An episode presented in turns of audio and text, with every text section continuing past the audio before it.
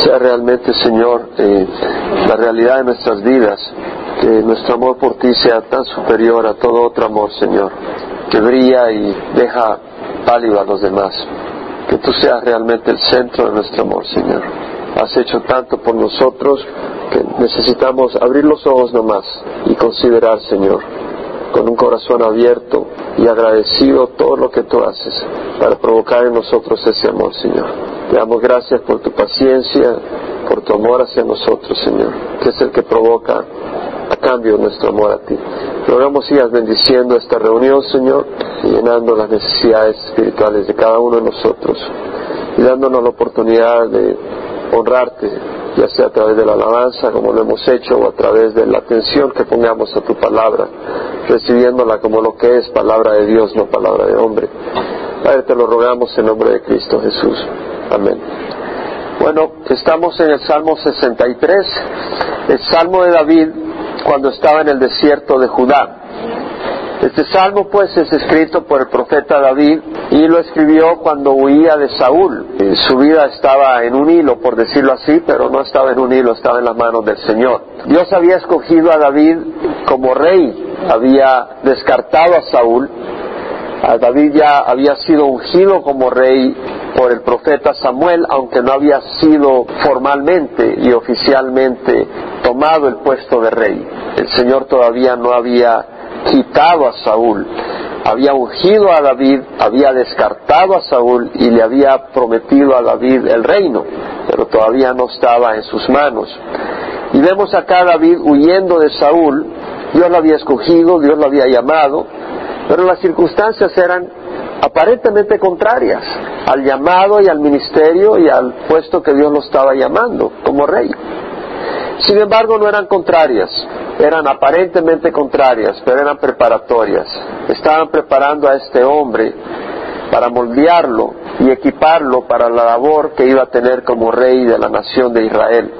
David estaba joven, algunas personas ya estamos mayores, pero no te preocupes, el Señor levantó a Moisés a los 80 años para liberar al pueblo de Israel de Egipto. Es decir, el, el tiempo de nuestro servicio no es tan importante como estemos en el momento de hoy entregados a la voluntad del Señor. Y una persona que esté en la voluntad del Señor, Dios puede usar esa persona en un día para hacer lo que nadie puede hacer en 30 años. David en un día derrotó a Goliat en una batalla y fue una tremenda batalla y una tremenda ocasión Esteban, que fue diácono en la iglesia de Jerusalén, no sabemos mucho de él, sin embargo, sus últimas palabras, qué tremendo, ¿verdad? Lo que podemos oír y el mensaje que declaró, que quedó plasmado como palabra de Dios para millones de personas ser ministradas. Es decir, lo importante es que hoy, olvídate del pasado, pero hoy Dios tiene un plan en tu vida y hoy en las manos del Señor el Señor puede hacer grandes cosas. Ahora el salmista dice, oh Dios, tú eres mi Dios, te buscaré con afán, mi alma tiene sed de ti, mi carne te, mi carne te anhela, cual tierra seca y árida donde no hay agua. Ahí dice, oh Dios, tú eres mi Dios. Obviamente que el salmista entiende que Dios le está escuchando. Por eso dice, oh Dios, tú eres mi Dios. Hay una fe para poder hablar y para poder orar y para poder saber que Dios le está escuchando. Y dice, oh Dios, tú eres mi Dios. La palabra oh Dios, Dios al principio es Elohim, que es el plural, el plural de Eloa, que es una extensión de Él. El Elohim es el plural y quiere decir Dios, pero habla de la pluralidad y nos hace referencia a la Trinidad, el Padre, el Hijo y el Espíritu Santo. Ahora, eh, David dice, oh Dios, tú eres mi Dios. En el segundo, que dice, tú eres mi Dios, no usa Elohim, usa Él, que quiere decir Dios, pero también en el sentido del atributo de poder, de fuerza. Entonces, en otras palabras, David está diciendo, oh Dios, y fíjate que no dice, oh Dios Jehová, que pudiera haber dicho eso. Pero, de hecho, el Elohim, que quiere decir Dios, de 2.606 veces que aparece en la traducción King James Version, 2.346 aparece como Dios en letras mayúsculas. 2600 veces aparece en la versión King James. De ella, un 90% se refiere a Dios, al Dios verdadero. Un 9% se refiere a cualquier Dios, dioses falsos, a cualquiera que uno considera como su Dios, aunque no sea el Dios verdadero. Y en algunas ocasiones se usa para referirse a los jueces, en el sentido que son poderosos, son gente con autoridad, gente que gobierna, en ese sentido se usa esa palabra. Pero la mayoría de las veces es Dios verdadero, aunque como dije, en algunas ocasiones puede ser un Dios falso. Ahora, David no dice, oh Dios Jehová, que pudiera decir Dios al que me refiero es a Jehová, al Dios que él adora, porque simple y sencillamente al decir, oh Dios, está diciendo, solo hay un Dios verdadero. Eso es lo que está dando a entender cuando dice, oh Dios, es decir, solo hay un Dios verdadero. La gente que tiene muchos dioses no puede decir, oh Dios, sino que tiene que ponerle un calificativo a ese Dios. Pero David dice, oh Dios en este caso. Y luego dice, tú eres mi Dios. Tú eres el Dios cuyo atributo es poder, eh, poderío, protección, apoyo para mi vida. Tú eres mi Dios, tú eres mi apoyo, tú eres mi salvación, está diciendo. Tú eres mi Dios. Ahora, luego dice, te buscaré con afán. La palabra acá, te buscaré con afán, en el hebreo, es te buscaré de corazón al amanecer diligentemente, eso es lo que quiere decir. La palabra se relaciona con la palabra aurora, el amanecer. Y lo que está diciendo es que David dice, te voy a buscar vehementemente, te voy a buscar con pasión. Y realmente es importante entender de que nosotros debemos de buscar al Señor al amanecer lo primero que hagamos cuando nos levantemos es buscar al Señor. Antes de irnos a trabajar, agarrar la palabra del Señor y poner nuestras vidas al Señor. Señor, mira, eh, si tienes que hacer muchas cosas, empezar a hablar con el Señor de las cosas que tienes que hacer y dejar que el Señor te guíe, que el Señor te anime, que el Señor te corrija si algunas cosas no son correctas, que el Señor eh, te dé sabiduría para saber qué cosas debes de hacer y qué cosas tal vez no debes de hacer. Entonces eso es buscar al Señor. No quiere decir, como una vez alguien dijo, bueno, ya, ya, ya se encontró Dios. No, eh, no es de que se trata de buscar la voluntad de Dios. Se trata de buscar la comunión con Dios. Se trata de buscar esa coinonía, esa, esa intimidad con Dios que lo fortalece a uno. Muchas veces eh, estamos tan ocupados que no hemos hecho tiempo para buscar esa intimidad con el Señor en la mañana y las cosas no caminan bien porque estamos muy débiles espiritualmente.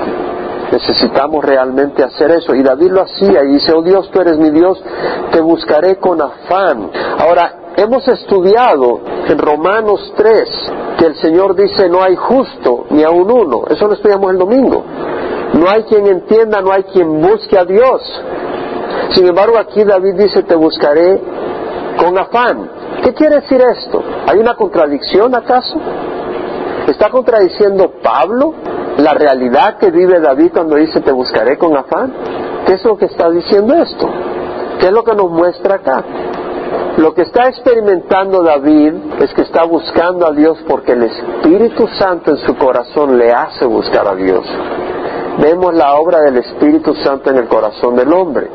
Aparte del Espíritu Santo, el hombre no buscaría a Dios.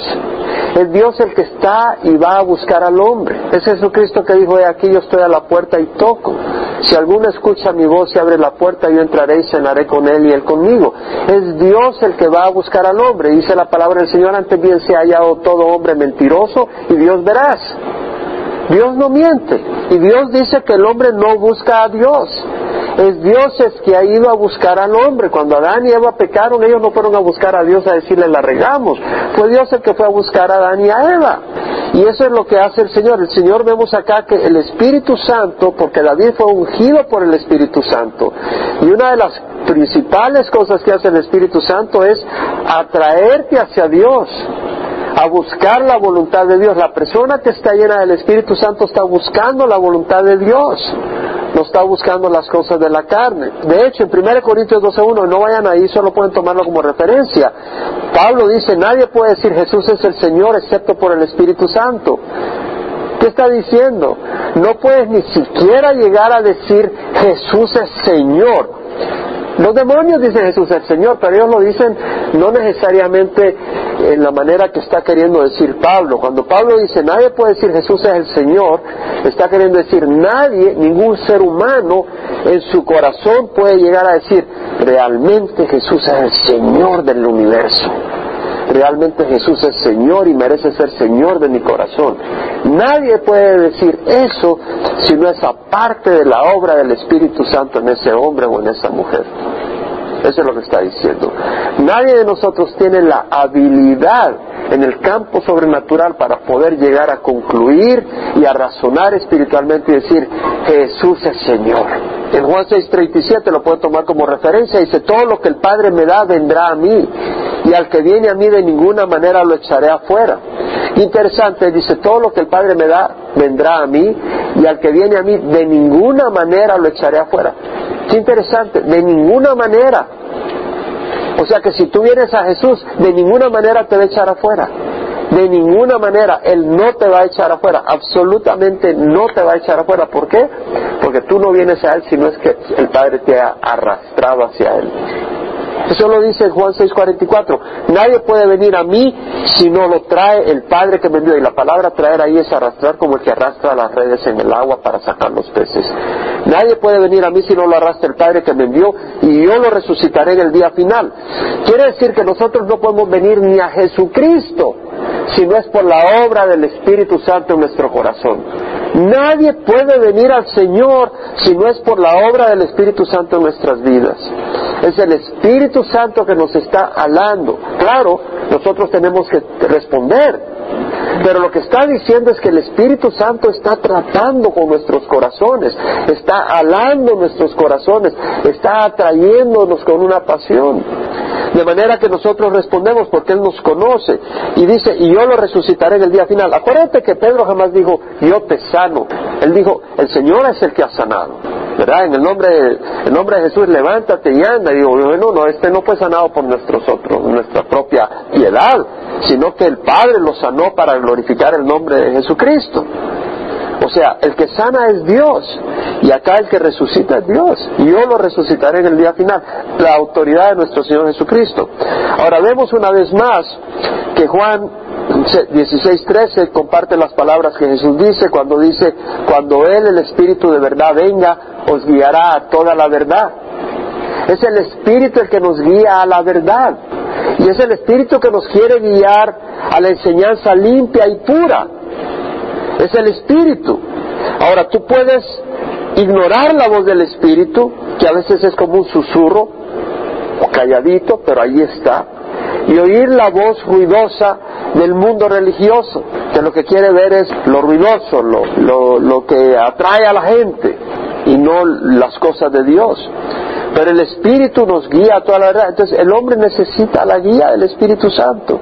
En Romanos 8:26 dice, el Espíritu nos ayuda en nuestra debilidad, porque no sabemos orar como debiéramos, pero el Espíritu mismo intercede por nosotros con gemidos indecibles. El Espíritu intercede por nosotros, es decir, muchas veces no sabemos cómo orar. Estamos en una situación y no sabemos cómo orar.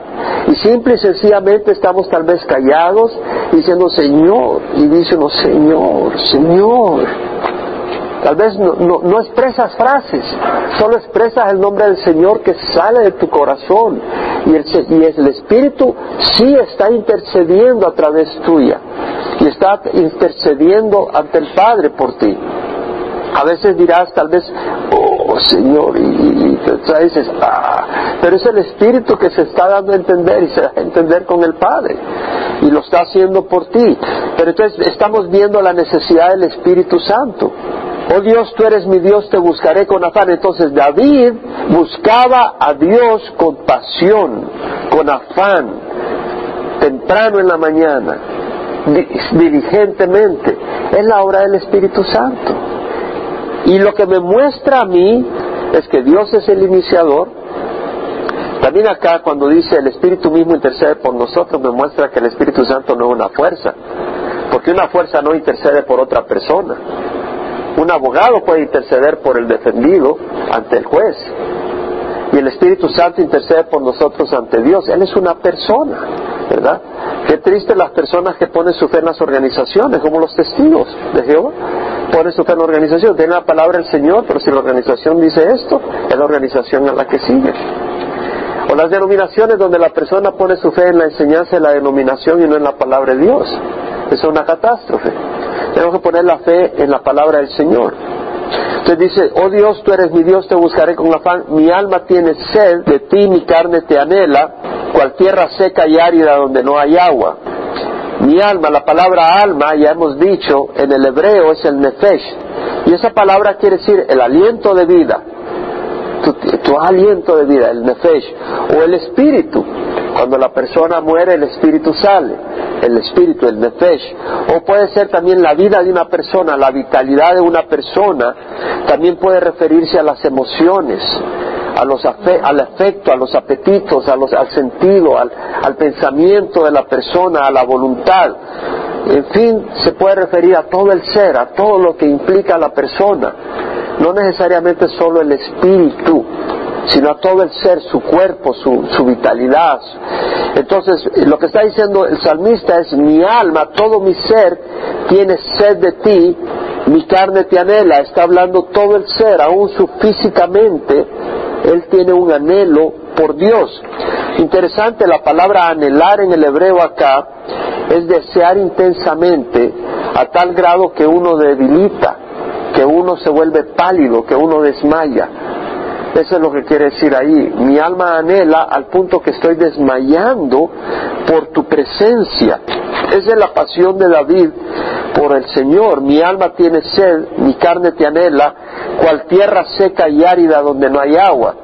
Es decir, una tierra donde ha estado lloviendo toda una semana, el agua que cae se resbala, va hacia el mar, eh, la tierra ya no la absorbe, simplemente se resbala, ya está impregnada de agua. Pero una tierra seca, árida, caen unas gotas de agua y no las ves más para adentro, se absorbió y ya, ni las ves. Y le puedes seguir echando agua y, se, y la sigue absorbiendo. Nada se corre, todo lo está absorbiendo. Y la idea acá es de ese deseo intenso, absorbente que sentía David por el Señor. Ahora hemos dicho que todo esto es resultado del Espíritu Santo porque el hombre no busca a Dios. Entonces, si el hombre está buscando a Dios con esa pasión, ¿quién es el que lo está provocando? Es el Espíritu Santo. ¿Y por qué el Espíritu Santo va a provocar esa pasión nuestra hacia Dios? Porque esa es la pasión que Dios tiene por nosotros, ¿cierto? Dios tiene una gran pasión por nosotros, entonces su Espíritu, cuando nosotros nos abrimos a su voluntad y a su llamado, vamos a experimentar esa pasión por Él, porque es la obra del Espíritu Santo. En Santiago, no vayan ahí, solo le doy la referencia 4, 4 a 5, este siervo dice, oh almas adúlteras, ¿no sabéis que la amistad del mundo es enemistad hacia Dios? Cuando está hablando de la amistad del mundo no quiere decir que no puede ser amigo de las personas, pero lo que está queriendo decir la amistad con las cosas de este mundo, con el sistema de este mundo, con la inmoralidad de este mundo, con la codicia, con la avaricia, con la idolatría de este mundo. Y por eso dice el que quiere ser amigo del mundo se constituye enemigo de Dios. ¿Qué es lo que pasa? Lo que está provocando uno cuando en vez de amar a Dios, ama las cosas de este mundo. Y no está hablando de que no puedas comerte unos tacos, no quiere decir que no ames a tu esposa, no quiere decir que no ames a tus hijos, no quiere decir que no ames a tu prójimo.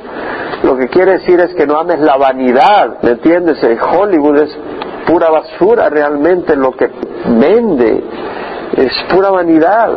Entonces no amar esas cosas. Luego dice el, Santiago, o pensáis que la Escritura dice en vano, el Espíritu que Él ha hecho morar en nosotros nos anhela celosamente. Es decir, el Espíritu Santo entre nosotros anhela nuestro corazón, anhela nuestro amor hacia Dios, porque Dios nos ama. Él, él desea ese amor hacia Él y Él lo va a hacer si nosotros nos dejamos enamorar de Él. Y luego dice, así te contemplaba en el santuario para ver tu poder y tu gloria. En otras palabras, con la misma pasión te veía en el santuario, en el tabernáculo, para ver tu poder y tu gloria. ¿Cómo veía el poder de Dios en el tabernáculo? Bueno, en el tabernáculo estaban los sacrificios, se sacrificaban los animales que se ofrecían como sacrificios. El sacerdote con su vestuario venía, las trompetas sonaban, daban gracias a Dios, proclamaban la ley de Dios, proclamaban el perdón de Dios, se mostraba el poder de Dios se mostraba el pacto de Dios con su pueblo, se mostraba un Dios santo que exigía sacrificio, muerte por el, por el pecado, pero a la vez Él había ofrecido un sistema de sacrificios para que el hombre no fuera condenado, pero pudiera hallar salvación. Y, y se declaraban las grandezas de Dios, se declaraba lo que Dios había hecho. Eh, cuando lo sacó de Egipto, se declaraban todas estas cosas. Entonces, eh, en el santuario se experimentaba eh, las grandezas que Dios había hecho por su pueblo. Y dice, de la misma manera, con esa hambre, te contemplaba en el santuario para ver tu poder y tu gloria. Y pienso yo de que nosotros cuando venimos a la iglesia, y la iglesia es todo el pueblo de Dios, ¿verdad? Pero cuando venimos donde estamos reunidos como hermanos, Dios se manifiesta a través del estudio de su palabra, a través de las alabanzas, a través del convivio, a través de los testimonios. Y podemos experimentar el poder de Dios, lo que Dios ha hecho en ti este día, lo que Dios ha hecho en ti esta semana. Experimentamos el poder de Dios, de las vidas cambiadas. Es hermoso. Eh, estaba hablando con Chavita y decía que fue muy lindo el domingo. Me refería al tiempo que tuvimos vía Skype con los hermanos de Virú porque podía ver el hambre con que estaban recibiendo la palabra del Señor. Y algunos de ellos, algunos hombres que cuando fuimos la primera vez, medio llegaban y oían un poco, pero realmente no se veían atraídos con gran fuerza. Pero ahora, ya los últimos dos domingos los veo hambrientos de la palabra, siguiendo la palabra del Señor de corazón. Puedo ver el poder de Dios ese es el poder de Dios realmente. O sea, uno se siente en la presencia de Dios porque ves el corazón abierto. O sea, estás en la presencia de Dios. Porque Dios se manifiesta cuando hay corazones con fe. Y es una bendición. Entonces, cuando tú vas a donde están reunidos los siervos de Dios, buscando de Dios, vas a experimentar la presencia del Señor. Ahora, Dice, así te, así te contemplaba en el santuario para ver tu poder y tu gloria, porque tu misericordia es mejor que la vida. Mis labios te alabarán. Ahora, tu misericordia, tu amor de pacto, tu amor compasivo, tu fidelidad es mejor que la vida.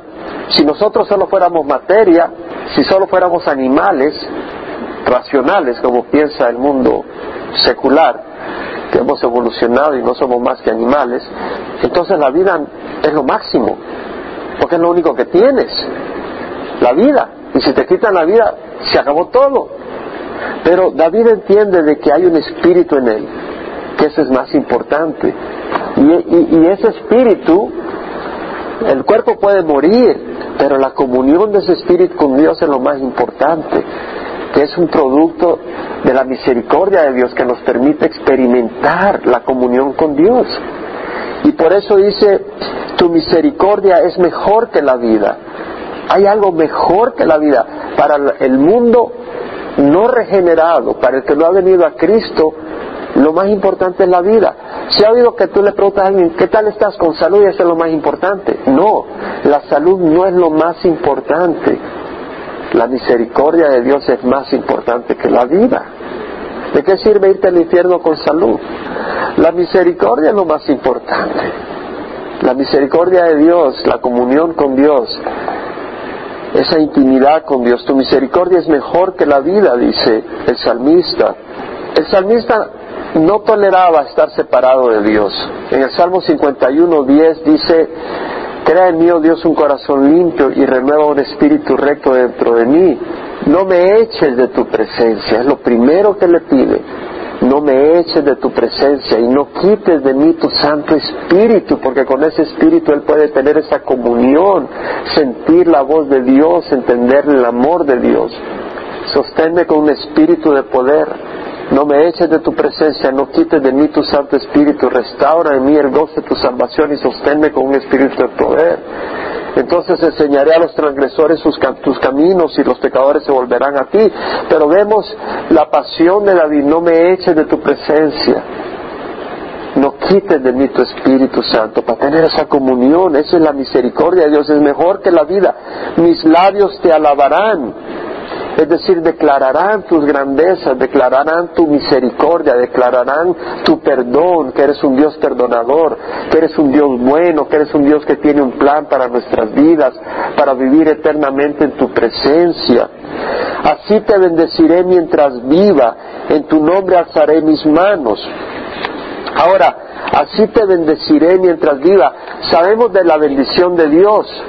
Señor, bendíceme, dice uno, es decir, dame tu favor, dame tu, prospérame, ayúdame. Bueno, pero acá David no dice, bendíceme, dice, así te bendeciré. ¿Cómo? Declarando sus alabanzas, mis labios te alabarán, así te bendeciré. Es decir, la palabra bendecir quiere decir invocar las bendiciones eh, por ejemplo, tú puedes bendecir a una persona. Estás invocando las bendiciones de Dios, no, no que tú vas a ser fuente de la bendición. La palabra barak, que quiere decir bendecir, se refiere a cuando tú bendices a alguien, estás invocando el favor de Dios. Por ejemplo, si yo le digo a Tito, Dios te bendiga, Tito, estoy bendiciéndolo. Estoy invocando el favor de Dios sobre su vida. La palabra quiere decir también celebrar, adorar a Dios con rodillas dobladas. Es decir, nos da ese espíritu de humildad, de quebrantamiento, de respeto, de reverencia. En número 6, el Señor a Moisés le dice, habla a Aarón y a sus hijos y diles, así bendecirás a los hijos de Israel. Les diréis, el Señor te bendiga y te guarde. El Señor haga resplandecer su rostro sobre ti y tenga de ti misericordia. El Señor hace sobre ti su rostro y te dé paz. Así invocarán mi nombre sobre los hijos de Israel y yo los bendeciré. Entonces le dice, así bendecirás. Entonces nosotros bendecimos a alguien cuando declaramos bendiciones de Dios sobre esa persona. Y esa es la voluntad de Dios que bendigamos a nuestros hermanos. Porque acá vemos que a los sacerdotes les indica que bendigan al pueblo y nosotros somos sacerdotes. Somos real sacerdocio, nación santa, pueblo adquirido para posesión de Dios. Y como sacerdotes hemos de bendecir a nuestros hermanos. Alguien una vez me preguntó, hermano, ¿y yo puedo decir Dios te bendiga? Me preguntó alguien hace unos meses. Claro que puedes decir Dios te bendiga porque somos sacerdotes del Dios viviente? Es una buena pregunta, porque lo que me está diciendo es, tiene sentido. Es decir, tú puedes decir lo que quieras, pero no quiere decir por eso que tiene sentido. Y era una buena pregunta al preguntarme, ¿puedo decir Dios te bendiga? En otras palabras, ¿tiene valor, tiene peso? Porque es una buena pregunta, porque si alguien dice, oye, eh, te voy a dar diez mil dólares, el que lo diga no quiere decir que, que lo va a hacer, pues. ¿Me entiendes? Lo que está diciendo, ¿tiene, ¿hay validez en que yo diga Dios te bendiga? Y realmente hay validez. Porque acá vemos de que podemos desear bendiciones a otro. La oración del justo puede mucho, dice la palabra del Señor. El Señor escucha el clamor de sus hijos y además el Señor quiere bendecir a su pueblo.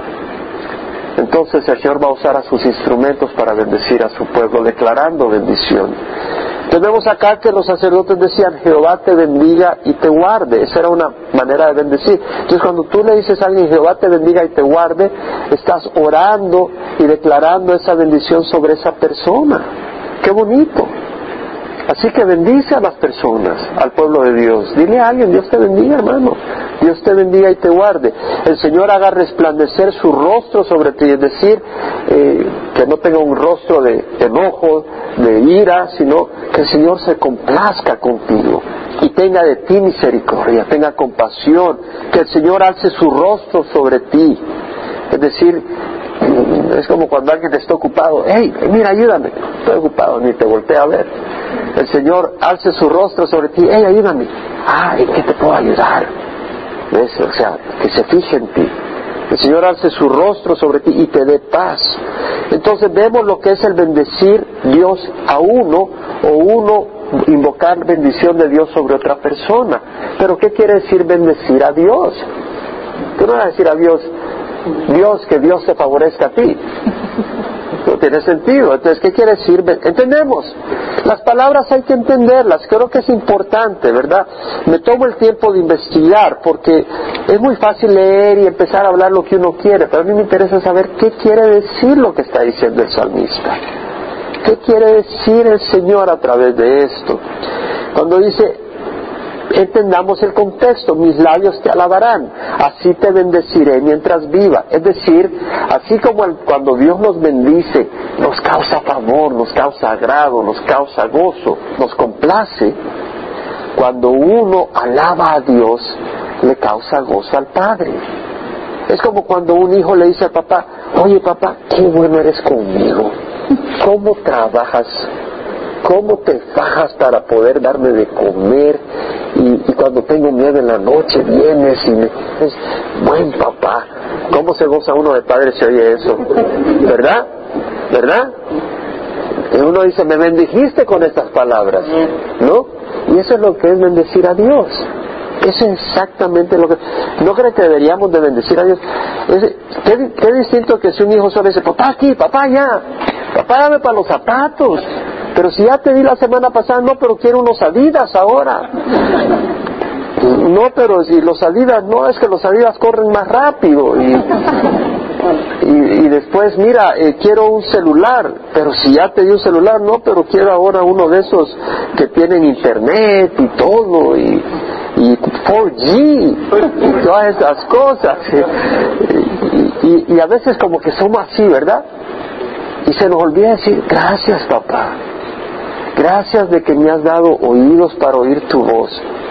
Gracias que me has dado ojos para ver la naturaleza.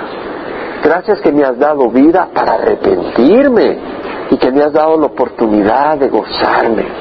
Gracias que qué sabroso este taquito de lengua, ¿verdad? O, lo que sea. Nunca, nunca, nunca has saboreado una comida y dado, le has dado gracias a Dios de corazón o lo haces como fórmula. A mí muchas veces me olvida orar, pero cuando ya estoy comiendo, qué sabroso Señor, le digo, gracias Señor, se lo digo al Señor. No me mires mal, Jaime, se me olvida a veces. Tengo tanta hambre que le entro con ganas, pero ya cuando lo estoy saboreando, no se me olvida darle las gracias a Dios. Digo, qué rico, Señor, gracias, qué bueno está esto.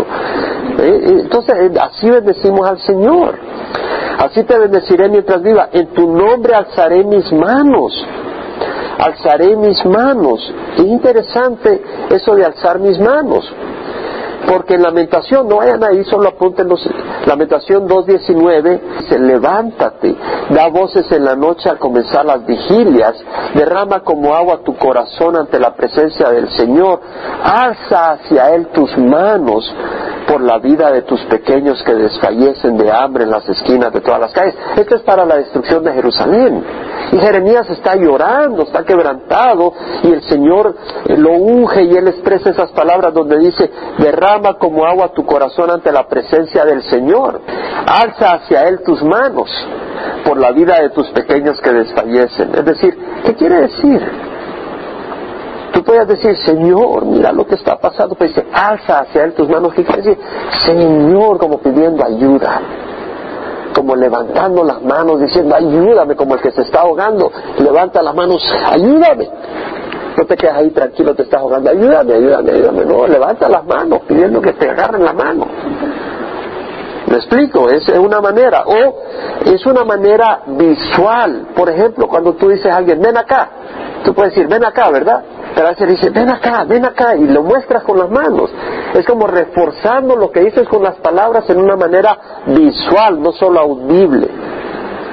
O cuando dice, nos vemos, ya te despides, ¿verdad? Pero ahí hay, muevan las manos, que acaso no oye la persona, oye, pero también le dice, nos vemos una manera de, reforzar lo que estás diciendo. Y entonces, el levantar las manos a Dios es como expresar alabanzas también en forma visual. ¿Sí me explico? Es una manera, es como cuando alguien dice, ven acá y le hace así. Y estás diciendo, ven acá, pues ven acá, venite, vente para acá, vente para acá. Entonces de la misma manera estamos levantando nuestras manos a Dios. Pero algunos ni siquiera quieren venir a la iglesia a alabar al Señor. ¿verdad? Y, cuando, no me mire mal, es cierto, es cierto, a veces a la hora de la alabanza, a la hora de la alabanza, ya, ya va a empezar la predicación. A veces a la mitad de la predicación, para que solo sea media hora porque se acuerdan los viejos tiempos y es solo media hora lo que le dan al domingo. Entonces, a veces no puede, a veces no puede, a veces eh, tiene mucho trabajo y apenas llegan a tiempo, yo entiendo, eso siempre ocurre, ¿verdad? Pero eh, si uno puede, pues ir a alabar al Señor y levantar las manos como hoy, ¿verdad? Teníamos una alabanza, eh, levantemos las manos al Señor. Ahora, el Señor no se fija en lo externo, se fija en lo interno, ¿no? Pero a veces el interno mueve lo externo. A veces somos tan formales, hermano, ¿verdad? Tenemos los 15 minutos de alabanza, ya todo es cronometrado, ya vamos a tener la alabanza, después la enseñanza, después nos vamos, todo bien cronometrado. Entonces, a veces somos tan cronometrados que se nos olvida que venimos a alabar al Señor. Y entonces, lo bueno sería cerrar los ojos y empezar a entender, no, estoy alabando al Señor. No estoy cantando canciones para pasar el tiempo y empiezas a meditar en la alabanza y, te olvidas del vecino, mira, ahí entró fulanita, ya se sentó por allá. Y ya se sentó fulanito por allá, mira, aquel no vino, y aquel, aquel viene de, mira, vino con chancletas, el otro vino con zapatos. Y, y, estás pensando en esas cosas, en estar alabando al Señor. ¿Cierto o no? No, eso no ocurre acá, son otros lugares. Perdón, hermano, me equivoqué de congregación. Entonces eh, dice, como con médula y grosura está saciada mi alma y con labios jubilosos que alaba mi boca. Interesante, la, palabra médula acá, la palabra quiere decir eh, cordura. Y es una metáfora, es decir, una palabra que quiere significar algo distinto. Quiere decir lo excelente, lo mejor. Como cuando uno, dice el en el hebreo, quiere decir, por ejemplo, la gordura de la tierra se refiere a los mejores frutos de la tierra, a la, abundancia. Entonces lo que está diciendo, que con médula y grosura está saciada mi alma, es decir, que el salmista encuentra en el Señor lo mejor que puede tener su vida. Él es todo lo que Él busca, Él es lo máximo. Y con labios jubilosos te alaba mi boca. Ahora, algunas traducciones dice con médula y grosura estará saciada mi alma o se saciará mi alma. Habla en el futuro. Y con labios jubilosos te alabará mi boca. Habla en un futuro. Bueno, yo creo que podemos ver las dos cosas. Pablo cuando lo habían azotado en Filipo y estaban en la cárcel, estaban alabando al Señor con silas. ¿Por qué? Porque su alma estaba llena del Señor. Los apóstoles cuando los azotaron por predicar en el nombre de Jesús, estaban gozosos de que habían sido dignos, considerados dignos de sufrir por el Señor. Entonces vemos de que la persona que tiene el Espíritu de Dios, y si estamos llenos del Señor y entendemos al Señor, los propósitos de Dios, nuestra alma va a estar llena del Señor, no de las circunstancias no dependiendo de las circunstancias, pero aún en la crisis vamos a buscar ese refugio y en ese refugio vamos a hallar la intimidad que satisface el alma. La crisis nos va a empujar a buscar a Dios. El dolor nos va a llegar a azotar a tal nivel que de repente nos damos cuenta que wow, si Dios es todo lo que, es lo único que necesito. A la basura todo lo demás. Al fin y al cabo, de veras que Dios es lo único que tengo. Y en Dios te gozas.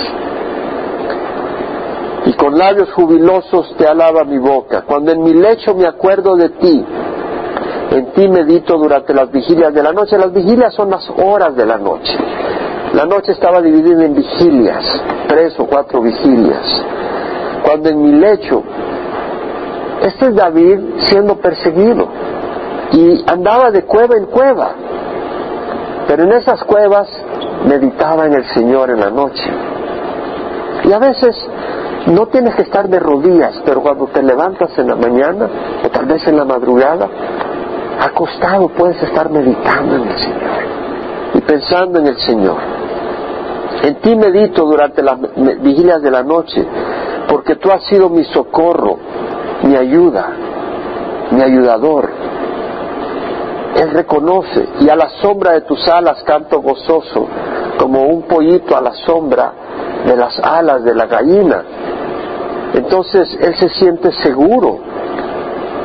Algunas traducciones dicen a la sombra de tus alas cantaré gozosamente.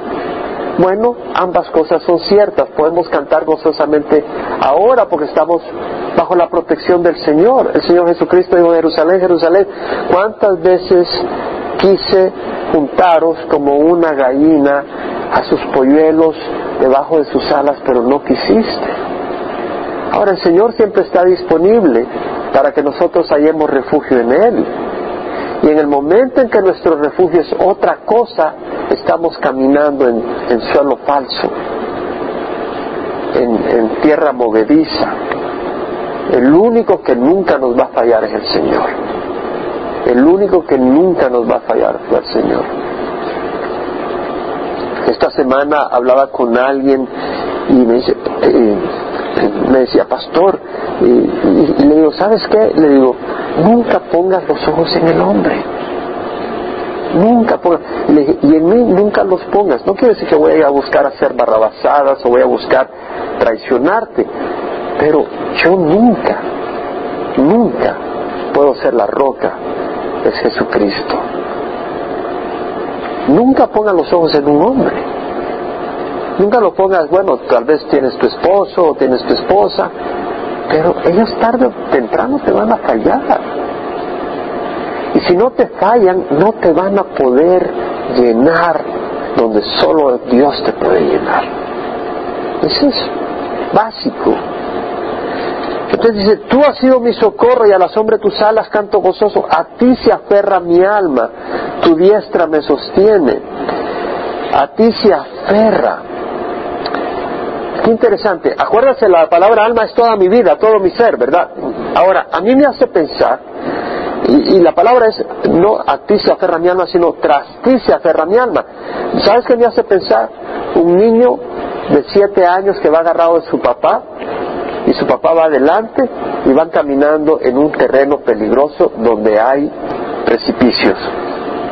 El niño se agarra de la mano del papá, pero ¿qué crees que es más seguro?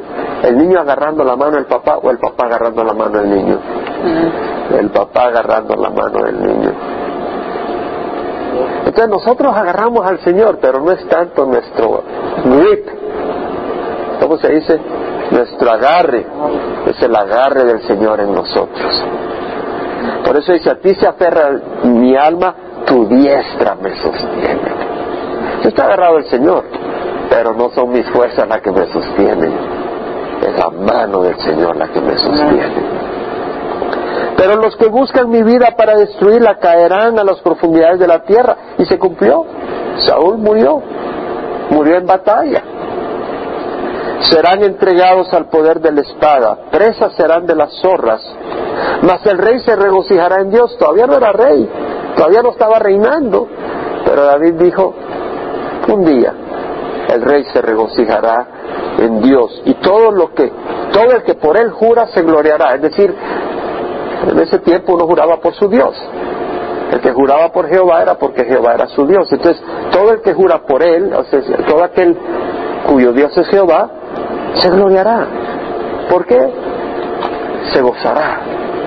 Eh, porque Dios lo llevará a un lugar de gran bendición. Porque la boca de los que dicen mentiras será cerrada. Así que no mintamos, porque esa boca será cerrada.